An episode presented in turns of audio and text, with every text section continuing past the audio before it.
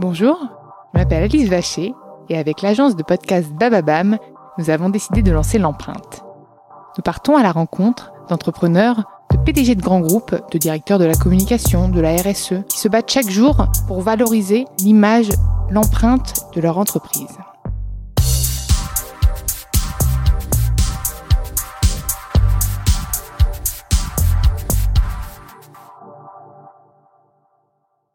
Dans ce nouvel épisode de l'empreinte, j'ai le plaisir d'accueillir Guillaume Gibaud, fondateur du slip français. Bonjour Guillaume. Salut. Alors, avant de nous parler du slip, euh, raconte-nous un peu ton parcours. Euh, avant de te parler du slip, je vais en parler pas mal hein, parce que j'ai le slip facile, tu verras. Euh, J'essaie de mettre des punchlines dès la première minute. Euh, écoute, moi je suis parisien, un vrai de vrai, euh, né et grandi à Paris, ce qui est assez rare. Euh, et euh, aujourd'hui j'ai 34 ans et je viens d'avoir un petit garçon qui s'appelle Joseph, qui a 8 mois. qui porte déjà le slip? Qui porte pas encore le slip parce qu'on fait pas encore de slip pour enfants, mais, mais dont je suis absolument fan. et, et mon parcours, écoute, j'étais globalement bon élève, assez sage à l'école, je savais pas trop ce que je voulais faire de ma vie.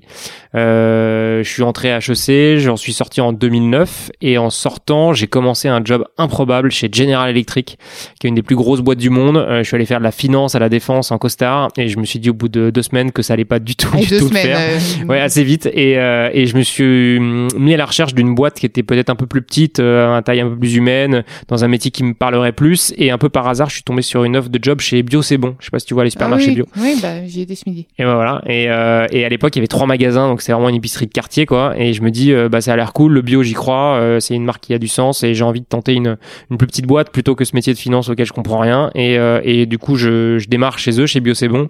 J'ai passé 18 mois trop cool à ouvrir les magasins, c'était le bordel total. Euh, je commandais les frigos, les clims, je recrutais les équipes, je connaissais rien au métier, donc vraiment c'était une vraie expérience entrepreneuriale que j'ai trop kiffé.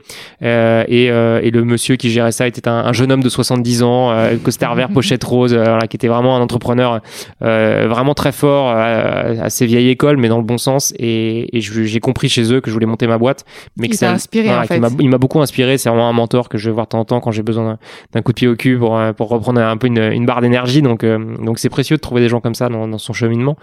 Et clairement, le, voilà, ça m'a ça m'a fait comprendre que je voulais monter ma boîte, que celle-là pourrait pas être la mienne parce qu'elle était déjà trop amorcée. Et du coup, je me suis retrouvé euh, à 25 ans à me dire bah voilà t'as as envie de monter ta boîte. Plus t'attends plus ça sera difficile. Euh, et je me suis retrouvé à chercher une idée quoi comme peut-être beaucoup de gens beaucoup pas faire de gens du bio du coup? Non euh, je me suis dit que c'était quand même un métier euh, où il fallait pas mal de moyens pour euh, ouvrir des magasins que c'était pas forcément évident. Et, et puis moi j'étais j'ai toujours bien aimé les marques de fringues. Et surtout en fait je me dis à l'époque en fait internet et je pense que c'est un, un, des gros sujets d'aujourd'hui internet ça va être un méga sujet dans la mode en ligne. Bien sûr c'est un peu nul ce que je viens de dire mais dans la mode euh, Internet va évidemment bouleverser la façon dont l'industrie fonctionne. Euh, pour donner un, ordre d'idée, hein, quand, quand je réfléchissais à peut-être monter ma, marque de mode, euh, Instagram n'existait pas en France pour te dire mmh. l'énorme truc qui, s'est passé ces 7-8 dernières années. Et en fait, je me dis, bon, bah ok, tu cherches une idée de boîte, t'as pas forcément beaucoup de moyens, t'as envie de démarrer dans un métier qui, qui te tient à cœur parce que monter sa boîte, c'est long, hein, c'est 5, 10, 15 ans. Donc, faut partir dans un métier que t'aimes bien. Euh, moi, je me dis la mode, j'aime bien, c'est un truc qui me parle. J'ai toujours bien aimé les marques. Et je me dis, bah, dans cette idée de mode en ligne, il y a des catégories produits qui sont plus ou moins faciles sur la mode en ligne. Euh, une chemise, un pantalon, euh, une paire de pompes. Est-ce que c'est la bonne taille? Si c'est pas la bonne taille, il faut échanger. comment tu fais pour retourner à la poste? C'est un peu compliqué. le sous-vêtement, c'est un marché qui est vraiment balèze. Dim, ça fait 600 millions d'euros de chiffre d'affaires. Et surtout, quand on y pense, bah, un sous-vêtement, c'est petit, c'est léger, ça s'essaye pas, ça se retourne pas. Et surtout, on est, surtout les mecs, on est très fidèle à une marque de sous-vêtements. Donc en fait, t'as peut-être deux, trois marques de sous-vêtements euh, au cours de ta vie. Donc du coup, c'est en fait ça coche beaucoup de cases d'un bon produit à vendre en ligne. Donc ça, c'est première partie de mon idée. Et deuxième idée, je me dis euh, en fait, c'est quoi les marques françaises qui, à mon sens, existent existeront toujours et sont connues pour être des marques françaises fortes en France et à l'international? Et je me dis bah forcément Louis Vuitton Hermès mais aussi euh, Petit Bateau Lacoste qui en fait à des différents niveaux de positionnement, ces marques-là ont en commun ce, cet ADN produit, ce savoir-faire, l'histoire du savoir-faire artisanal. Et je me dis, bah, en fait, ça c'est hyper cool, il faut le raconter. C'est plus ou moins vrai, plus ce côté made in France hein, dans les marques que j'ai citées. Est-ce que vraiment ça fabrique en France ou pas C'est une question, mais en tout cas, c'est vraiment un, ADN très fort. Et je me dis, bah, si j'arrive à faire une boîte sympa, made in France, très axée réseaux sociaux, web, il y a un truc à faire. Et là-dessus, je vais boire des bières avec des potes, euh, qui est un très bon conseil quand on, essaie de trouver sa, son idée, sa vocation d'entrepreneur, euh, dans un, un, petit café en bas du bon marché qui s'appelle le Sauvignon Avignon et on boit des bières et je raconte ça. Je dis voilà les gars j'ai envie de monter une marque de, de sous-vêtements en ligne. Franchement je suis sûr on peut vendre plein de slips sur internet. Et j'en ai un qui me dit mais t'es ma boule qu'est-ce que tu vas faire à vendre des slips quoi? Surtout online euh, tu arriveras jamais. Personne va t'acheter un seul slip. Et je lui dis écoute je vais pas faire n'importe quel, n'importe quel slip. Je vais faire le slip français et tu vas voir je vais pouvoir en vendre quelques-uns quoi. Bon, je tiens quand même à souligner que l'abus d'alcool est dangereux, est dangereux pour la c'est santé vrai il faut hein. le il faut, le, il faut le mentionner. C'est, c'est bon pour les Mais bon. idées mais c'est moins bon pour la santé. Voilà pour la créativité un verre. Et donc donc c'est parti de là. Donc et c'est le lendemain parti de t'as là. monté euh, Et le lendemain, euh, je me dis, mais en fait, bon, bah, cette idée, elle est, elle est pas si con. Je- De toute façon, j'ai pas d'autre idée. Qu'est-ce que je risque euh, Un stock de départ? Au pire, j'aurai des slips pour toute ma vie et ça fera de l'histoire à raconter quand je serai vieux. J'avais envie, d'y aller et je me dis, bon, bah, vas-y, on essaye, quoi. Et donc, du coup, je tape le lendemain sous-vêtements fabrication française dans Google. Je tombe sur une usine en Dordogne et euh, j'achète deux, trois slips à droite à gauche. Je fais un patron de slips sur PowerPoint et je, le- et je vais les voir en disant, tout bah, seul t'avais tout seul, je connaissais slip, quoi. rien, je connaissais vraiment rien dans l'industrie et j'y vais en disant bah voilà, ça doit pas être si compliqué, j'y vais quoi. Et je vais voir l'usine, je convainc le, le patron de de- d'accepter de, fabriquer euh, 600 premiers slips, donc des bleus, des blancs, des rouges, des noirs, le vaillant, l'intrépide, le redoutable et le triomphant. Et euh, mois déjà donné des noms? Ah bah j'avais déjà trouvé donné des noms des noms de sous-marins lanceurs d'engins. Euh, et donc vous pouvez aller sur Wikipédia sur la page euh, nom des, des vaisseaux euh, français. Euh, et voilà, je me dis bah faut il faut mettre le paquet, poum le mec il est, il est, il- direct, il est- ouais. non mais je me dis voilà il faut essayer de faire un truc rigolo décalé parce que parce que faut se faire connaître faut quoi faire rire aussi il faut faire rire il faut être euh, faire du second- voilà exactement faire du second degré se démarquer parce que des marques de sous-vêtements il y en a il y en a beaucoup donc voilà arriver à trouver une histoire un peu décalée qui amusera qui fera qu'on qu'on arrivera à émerger sur les réseaux sociaux avec un, un discours très positif très enthousiaste sur quelque chose qui est plutôt été plutôt assez négatif hein. la fabrication française. C'est un métier qui a perdu euh, 90% de ses emplois en 30 ans. Donc euh, l'emploi textile en France dans les années 90 c'était 460 000 personnes. Donc 460 000 personnes qui étaient employées dans des usines à fabriquer des produits. Aujourd'hui c'est 60 000 donc il y a 90% des emplois textiles qui sont partis et donc forcément, quand tu disais il y a 7-8 ans, euh, bah, je fabrique en France avec euh, des usines textiles en France, tout le monde te regardait en mode ah ouais c'est pas trop dur, euh, ça Mmh, va. Enfin, ouais. tu vois, c'est vraiment c'est un secteur qui a été qui a Moi, j'ai une amie qui fait de la décoration de linge maison enfin, pour enfants notamment et qui, qui galère. Elle doit vendre ses produits très très très cher. Bah, c'est c'est un vrai vrai vrai sujet et du coup bah moi dans mon idée de départ voilà c'était un peu d'essayer de faire une marque de, de, de, de slip un peu pour voir et en fait ce qui est rigolo c'est que ça a pris assez vite en fait ça a pris d'abord parce que j'ai envoyé des dossiers de presse pareil je connais j'avais aucun contact presse mais j'ai envoyé à contact@lemonde.fr contact@lefigaro.fr Culot. au culot. Et ça euh, voilà et ça je ne peux que le répéter le répéter le Ah, répéter euh, voilà, un bon contenu faut y aller. Et euh, et, et donc on a eu quelques petits articles de blog, ça a commencé à bien fonctionner. J'étais tout seul, auto-entrepreneur à l'époque. euh, Tout seul, tout seul tout seul, tout seul, dans les quatre premiers mois. Euh, Je, je, je vais à la poste, euh, donc je ramène les 600 slips de, de, de- d'à côté d'Angoulême dans le coffre d'une bagnole de location euh, chez ma grand-mère à Paris, où je mets les slips dans le garage, je bricole une première version du site web, et avec ces- ce dossier de presse, on a quelques articles de blog mode homme, tu vois, qui commencent à un peu émerger à l'époque, et, euh, et du coup des trafics sur le site, je commence à faire des ventes et tout, je vais à la poste avec des sacs Ikea bleus, tu vois, les, les gros Ah oui, je vais avec bien. les gros, deux gros sacs, et je vais à la poste euh, rue de Sèvres, et il m'appelle Monsieur Slip, euh, je marque euh, le nom des, clients à la main sur les enveloppes, enfin le truc à l'arrache total. Et ça avance comme ça, et puis arrive le truc qui derrière a embrayé toute la stratégie de fond du, du slip, c'est de se dire, est arrivé la campagne présidentielle de 2012. Euh, je peux, ça fait déjà vieux con de parler de ça, mais à l'époque c'est François Hollande et différents autres candidats qui se positionnent sur l'industrie française de dire en fait il faut absolument relocaliser des, emplois en France, il faut arrêter de- de- d'aller faire, faire fabriquer nos produits ailleurs trouvons des solutions. Et du coup je me dis mais attends moi j'ai on fabrique tout en France j'ai des slips dans le garage euh, il faut qu'on arrive à émerger dans, dans cette dans ce débat public quoi et arriver à, faire connaître la marque. Et là euh, François Hollande dit euh, son slogan de campagne dit le changement c'est maintenant. Et moi je dis bah ce truc là on va le détourner on va faire le changement de slip c'est maintenant. Et on a mis ça sur Facebook juste avec un petit coup de Photoshop. Pareil tu vois sans sans avoir réfléchi trop le truc juste en postant quoi encore une fois jeune entrepreneur pas de moyens euh, du stock de slip en- Même voilà. pas de médiatisation sur Facebook, même pas. un même pas petit non pas un euro de marketing vraiment juste boum euh, ok on poste le truc et là buzz. 10 000 Voilà. partages, euh, le site qui tombe trois fois par jour parce que parce que trop de trafic et qu'il n'était pas optimisé pour ça. On vend 5 000 euros de slip par jour que j'ai pas encore en stock et qu'il faut que j'aille fabriquer à l'usine. Donc vraiment le délire total et ça ça a duré pendant trois ans où on a eu une couverture médiatique de dingue avec Arnaud Montebourg qui a posé avec sa marinière avec le mixeur et tout ça. Et là tous les médias, on- toutes les chaînes de télé, tout le monde s'est dit en fait le Made in France on veut, on veut comprendre, on veut savoir qui le fait, qui le fait pas.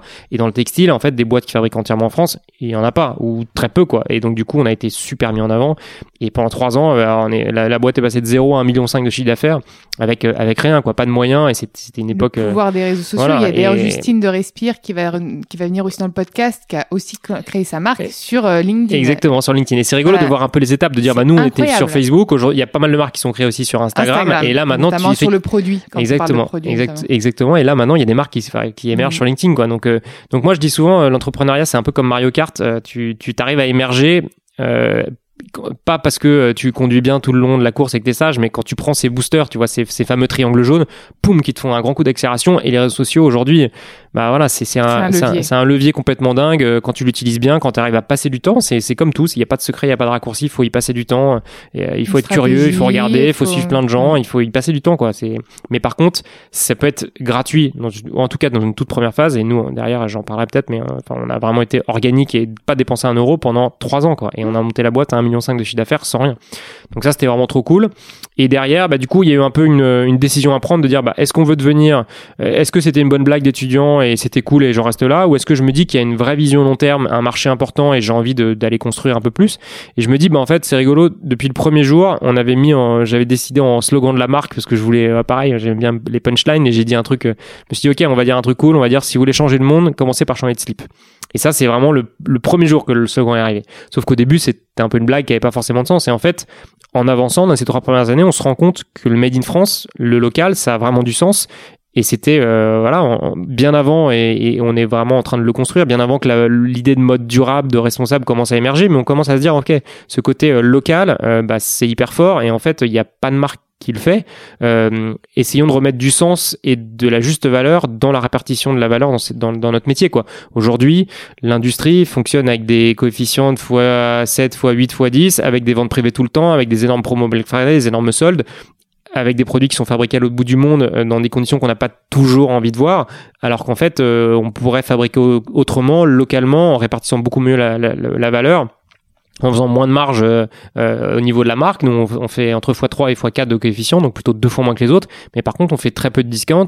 On est au juste prix toute l'année on fabrique entièrement en France. Et évidemment, la brique, c'est d'arriver à vendre le plus en direct possible dans le modèle aujourd'hui qui est devenu euh, DNVB, Digital Native Vertical Brand, d'arriver à vendre le plus en direct au client final. Et, et, du coup, au début, pour les trois premières années, on faisait un peu de tout, sans vraiment de stratégie. et c'était hyper sympa. Mais au bout de trois ans, je me dis, en fait, il y a une vraie vision à construire.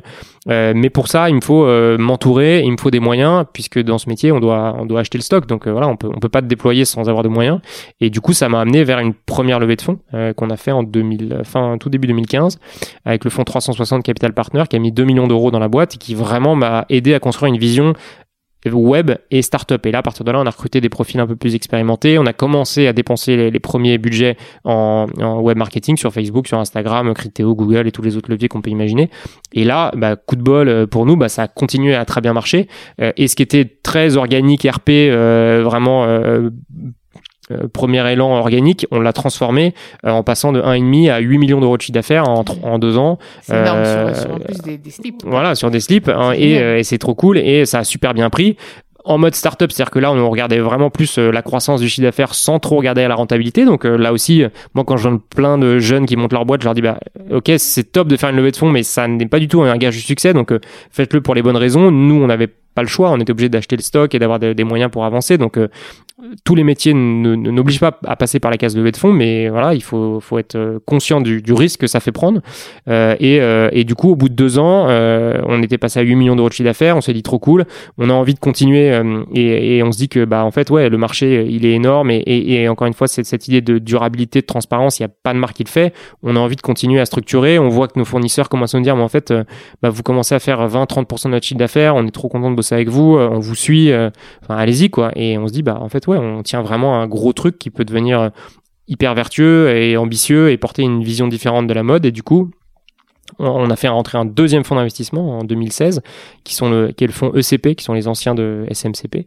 Et eux nous ont vraiment accompagnés sur une vision plus structurante de la mode, de dire bah en fait euh, c'est bien beau d'être une start-up et de dépenser de l'argent sur Facebook, mais il vous faut une vraie équipe de collection, euh, de structurer vos approvisionnements, votre développement produit et aussi euh, développer un canal qui est hyper intéressant qui est le retail. Donc on a ouvert, on est passé, on avait une boutique à en 2014 et là on a aujourd'hui exactement à Boulogne. à Boulogne. Et donc là aujourd'hui on a 17 boutiques en propre et, et on articule un modèle DNVB un peu particulier où on fait 60% de notre chiffre d'affaires online sur notre site que chez nous, avec beaucoup de repeat. Les gens viennent et reviennent, ça c'est trop cool euh, parce que notre produit est bon d'abord et puis parce qu'on est une marque, euh, c'est une catégorie où les gens sont fidèles et reviennent. Et, euh, et le retail qui fait aujourd'hui 30% de notre chiffre d'affaires, donc dans 17 nous, boutiques. des nouveaux produits aussi, j'ai vu. Et pas mal de nouveaux produits, ouais, ouais. Donc, donc là au, début on était que hommes sur du sous-vêtement, maillot de bain, homeware et pyjama. Et, et, là, du coup, depuis un an et demi, on s'est lancé sur la femme, puisque ce qui est assez rigolo, c'est que depuis le début, la moitié de nos clients sont des femmes. Oui, pour, qui achètent pour leur homme. Qui achetaient pour leur homme jusque-là. Et, et, du coup, bah, c'était, moi je l'avais pas prévu, mais on, s'est assez vite rendu compte, et c'est un vrai classique du marché du sous-vêtement. Et en fait, euh, c'est donc des femmes qui étaient clientes chez nous, qui achètent la marque, qui nous aiment bien, qui apprécient le, discours et l'engagement, et qui nous disent, bah, en fait, c'est trop cool, vous fabriquez en France, il n'y a pas de marques qui font ça, vous essayez d'avancer sur de, de, de voilà, tous les aspects de la durabilité euh, dans, dans votre cercle de fabrication. Euh, Est-ce qu'on peut commencer à acheter des produits pour nous, quoi? Ma culotte confortable que j'achetais ailleurs, bah, finalement, je préfère l'acheter chez vous. Euh, et, pareil pour mon maillot de bain, quoi. Et donc, du coup, petit à petit, on a commencé à créer quelques petites gammes femmes. Et là, aujourd'hui, ça fait 15% de notre chiffre d'affaires. Donc, cette année, on a, on a un budget pour faire 30 millions d'euros de chiffre d'affaires on va on devrait faire 15% sur la femme donc euh, donc euh, voilà euh, autour de 4 millions d'euros sur la femme et c'est trop cool et, et, on a vraiment envie de bah, de construire ça pour sera de la culotte française. Et ça, ça, reste, ça, ça reste le slip français et c'est assez rigolo parce que le string français. on fait on en fait on a des tangas dans la gamme et vous pouvez ah. acheter un coup d'œil. Mais ce qui est assez rigolo c'est que c'est qu'en fait ce côté ADN masculin parce qu'on a une marque pour hommes qui s'appelle le slip français en fait c'est un vrai élément de modernité en fait pour les femmes de dire en fait moi je trouve ça trop cool de pouvoir venir m'acheter des sous-vêtements pour moi en venant avec euh, mon mari ou mon copain parce que c'est la seule boutique de lingerie où déjà bah, il y a pas ce côté un peu traditionnel de lingerie de la femme voilà qu'on connaît tous euh, qui, qui, est je pense un peu dépassé euh, et aujourd'hui euh, je viens avec mon mec dans la boutique. Lui il regarde les produits pour lui. Il est pas gêné quand il me voit essayer. Moi j'essaye mon truc j'ai d'ailleurs regardé la dernière campagne le shooting. Je trouve que les femmes ressemblent à des femmes. Ben, écoute voilà bah, je, je, pense que on, essaie ça de fait plaisir. Bah, écoute je suis content que ça t'ait plu. On essaie vraiment d'être de coller à la réalité de nos clientes voilà et de se dire aujourd'hui bah non on n'est plus une époque où on, on retouche les photos et on essaie de montrer des gens qui sont naturels spontanés et euh, et on est aussi très heureux de cette campagne que tu as vu passer. Et euh, le marketing d'influence, parce qu'aujourd'hui, toi, tu es devenu quand même vraiment ambassadeur de ta marque. Je pense que quand on parle du slip français, on, voit ta tête. Tu vois, on la visualise euh, au-dessus du slip. c'est lui, on, ne te loupe pas. Mais aussi le marketing d'influence, j'ai vu, je crois que c'était Kylian Mbappé qui, qui portait en fait ton slip et euh, comment en fait, comment t'arrives à travailler ton image de marque avec ces influenceurs qui émettent des signaux faibles sans même que tu leur demandes de porter sûr, ton slip Bien sûr, bah c'est un peu un cercle vertueux, c'est que on identifie euh, des gens qu'on aime bien qui nous semblent représenter la marque. On essaie de les contacter en direct sur Instagram et là pareil, on se met pas de barrière. Hein. Euh, on envoie des messages en MP, on est surpris des gens qui répondent et on trouve ça trop cool.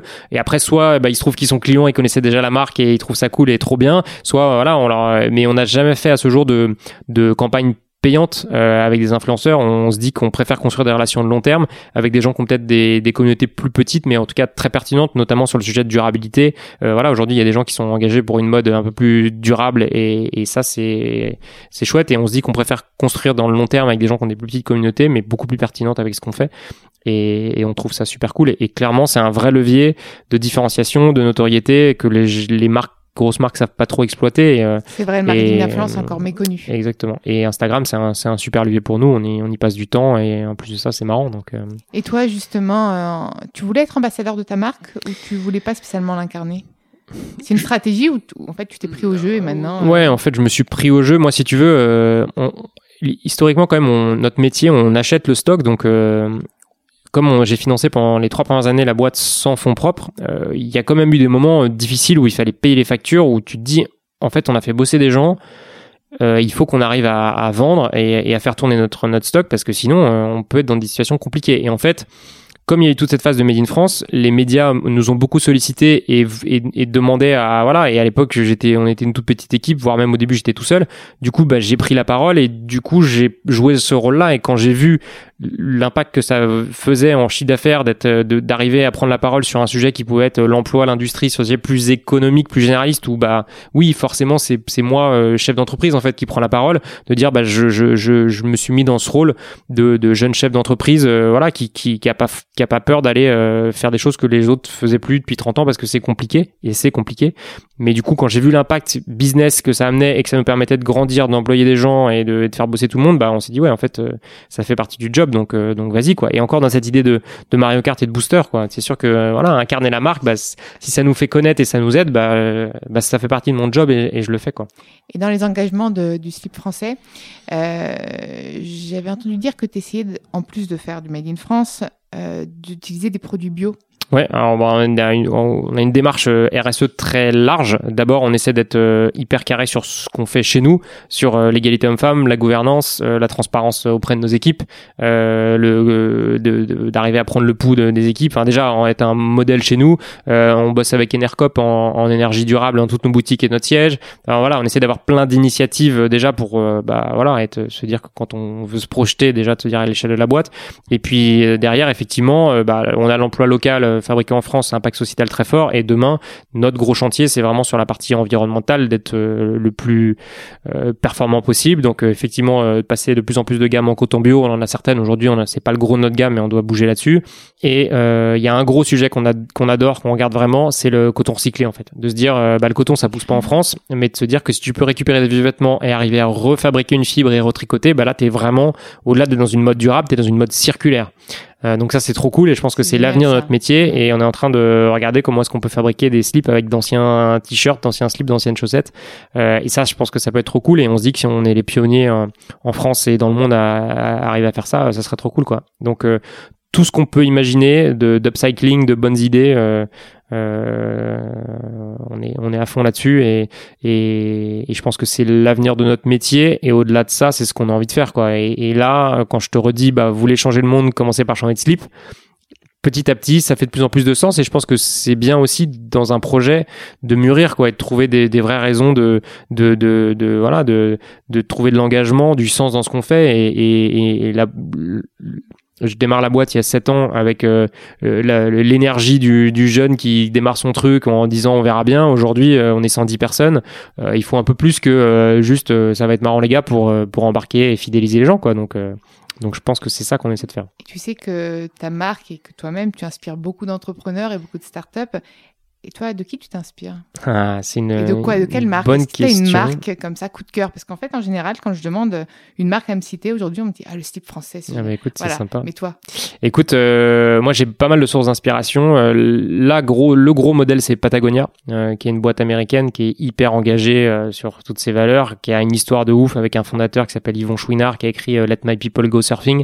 Donc, ça, c'est une bonne lecture que je recommande. Et, et ouais, c'est hyper inspirant. et ils vont même jusqu'à prendre position politique euh, face à Trump. Alors c'est peut-être plus clivant et plus, enfin plus facile, non. Mais en tout cas, d'arriver à une marque, d'arriver à prendre position politiquement comme ça, c'est déjà que t'es, voilà, je trouve que c'est un, un, très bel exemple. Et clairement, on se dit que dans une époque où euh, où la mode, je pense, va être profondément bouleversée euh, en termes d'inspiration. Moi, je regarde beaucoup de docus euh, sur Netflix, on allait trop bien. On en parlait la dernière fois. on en parlait. Sur Omar Sy, on a regardé Exactement. Même. Ouais, Omar Sy qui était trop cool. Sur Netflix, il y a de Defiant Ones, qui est l'histoire de Dr Dre et, de Jimmy Iovine, qui sont des producteurs de musique complètement dingos. Mais il y en a un qui s'appelle The True Cost sur la mode sur Netflix, qui justement dit, bah en fait, le prix d'un produit, le, le True Cost, le vrai prix, il y a trois trucs. Il y a le prix financier que tu vois sur l'étiquette qui est aujourd'hui celui que tout le monde a en tête, mais à côté, tu as un prix sociétal et un prix environnemental. Et l'idée, c'est d'arriver à réconcilier les trois, et je pense que Patagonia est un très bon exemple de ça. Et du coup, bah, nous, on se dit, euh, dans un moment où ça, c'est une grosse tendance, et où en plus, il y a une autre tendance dans notre métier qui est le seconde main, euh, le bon coin, Vinted, euh, tu vois, la mode seconde main, c'est vraiment un truc qui explose a priori, on se dit que le sous-vêtement, c'est pas tellement une catégorie où les gens viendront faire des achats de seconde main, c'est un peu plus compliqué. Du coup, dans cette catégorie d'équipement, on se dit qu'on veut proposer le produit le plus durable euh, et dire que ça, c'est un modèle euh, mondial qui change un peu les façons de penser d'une entreprise classique, de dire bah notre métier c'est pas juste de mettre des produits sur le marché pour gagner de l'argent, mais c'est de proposer une vraie vision d'une mode différente où en fait bah, on, fabrique un produit dont les gens ont besoin de la façon la plus vertueuse possible et, euh, et on essaie de faire des blagues au passage quoi. Donc et quelles sont les prochaines actualités pour euh, le site Prochaines actualités, on en a, on en a pas mal, un peu de boutiques. Euh, à l'étranger, pas du tout Non, à l'étranger, pour l'instant, pas pas trop dans les tuyaux. Le, gros du, du sujet, c'est la femme. Vraiment, ça c'est un, mm. un, vrai chantier qui nous plaît. Euh, quelques nouvelles boutiques l'étranger. Euh, pour l'instant, on, enfin, on a déjà beaucoup à faire en France, donc ça sera pas trop un sujet. Mais euh, nous, notre actu, c'est vraiment justement ces sujets de, de durable, de local. Euh, là, typiquement, je sais pas si, si tu as entendu parler, mais il y a un projet qui s'appelle la Caserne à Paris, qui va être un, un hôtel de mode durable et responsable. Donc vraiment d'arriver à faire un incubateur en France pour montrer que bah, on est Paris, capitale de la mode durable au monde. Et bah ça, ça fait partie des voilà des projets qu'on regarde pour se dire on va vraiment dans le bon sens. Et plutôt que d'aller réfléchir à comment est-ce qu'on peut exporter nos produits au Japon ou en Corée, en fait, on va mettre notre énergie à plutôt se dire comment est-ce qu'on fait pour faire le produit le plus durable possible. Et je pense que c'est c'est ouais c'est assez enthousiasmant. Surtout ce qui est rigolo, c'est que on a vraiment l'impression d'être euh, d'être un, peu des précurseurs, tu vois, des des des des, des druides quoi, de de, de, de défricher un truc que personne ne fait, personne ne regarde. Du coup, c'est compliqué, ça marche pas à tous les coups, mais mais c'est un vrai truc d'entrepreneur en fait, euh, euh, plutôt que d'aller voilà essayer d'essayer de se faire connaître dans d'autres pays, ce qui est une stratégie plus commerciale. Et nous, on se dit bah en fait, on a plus envie de creuser une, quelque chose qui fait vraiment du sens et, et qui, je pense, aura de la, vraiment de la valeur à long terme. Et si tu avais trois adjectifs pour qualifier le slip? Il dirait quoi C'est compliqué ça. Hein ouais, c'est pas facile. Surtout que ouais, c'est un une question hein. d'entretien d'embauche. Il y en a plein. Euh, Attention. Le voir si t'embauches. le slip, euh, euh, je dirais qu'il. Qu'est-ce qu'il est le slip? Je dirais qu'il est audacieux. Il est audacieux. Ouais, ouais, il est audacieux. Euh, euh, je dirais qu'il est joyeux d'abord.